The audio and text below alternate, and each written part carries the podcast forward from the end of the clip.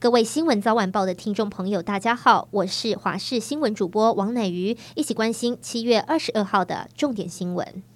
捷克参议院日前高票通过有台提案，称台湾是国际法主体。提案的参议员费雪亲自将文本交给来访的立法院长游锡坤，表达对台湾的支持。立法院长游锡坤二十号上午在捷克参议院演说，下午参院院会以五十四票赞成、四票弃权表决通过外交委员会的提案。提案肯定国会交流对促进双边关系的重要性，指台湾的直接投资已为捷克创造两万四千个工作机会，支持两国在半导体、智慧机械。文化等领域加强合作。国道一号发生事故，一名大货车驾驶在今天凌晨从高雄北上，打算到云林斗南载货，行驶到台南新市地磅站附近时，突然右前轮爆胎，大货车失控冲撞外侧护栏后冲下边坡。这起爆胎冲撞护栏事故发生在零时十二分，地点在北上三百一十四点八公里新市地磅站附近。当时执勤员警听到爆胎巨响，跑到现场查看，发现是大货车撞护栏后冲到边坡。赶紧通报救援，台南市消防局调派人车前往抢救。消防人员抵达时，发现有五名伤者在路肩等待救援，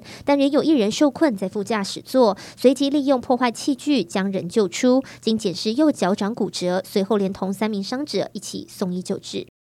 亚洲杯男篮赛四强出炉，分别是大洋洲的澳洲和纽西兰，以及西亚的约旦和黎巴嫩。其中没有一支东亚国家打进四强，是亚篮六十二年来头一遭。原本在八强中还有日本、南韩和中国三支东亚球队，但日本败给澳洲，南韩败给纽西兰，中国败给黎巴嫩，全部无缘四强。至于台湾队在外卡赛一分惜败约旦，没进八强，倒是约旦在八强击败伊朗，挺进四强。亚洲杯的前身亚锦赛从一九六零年起。举办，含二零一七年起改制为亚洲杯。过去二十九届前四强都有东亚球队，中国还拿下最多的十六次冠军。不过这次没有一支东亚国家打进四强，创下亚篮六十二年来纪录。根据平面媒体报道，中国最大晶片制造商在美国制裁下取得重大突破。国外行业观察机构周二写道，总部位于上海的中芯正在交付使用七纳米技术制造的比特币挖矿晶片，这远比该公司成熟的十四纳米技术先进。行业观察机构日前拆解该晶片后发现，初期影像显示几乎抄袭台积电七纳米制程，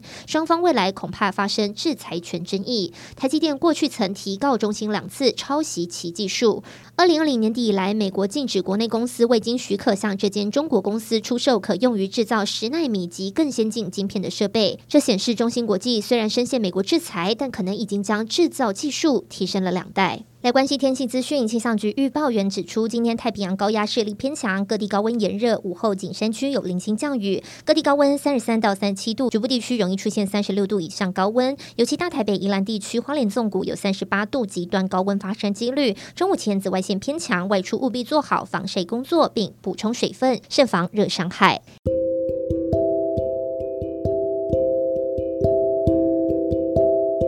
以上就是这一节的新闻内容，非常感谢您的收听，我们下次再会。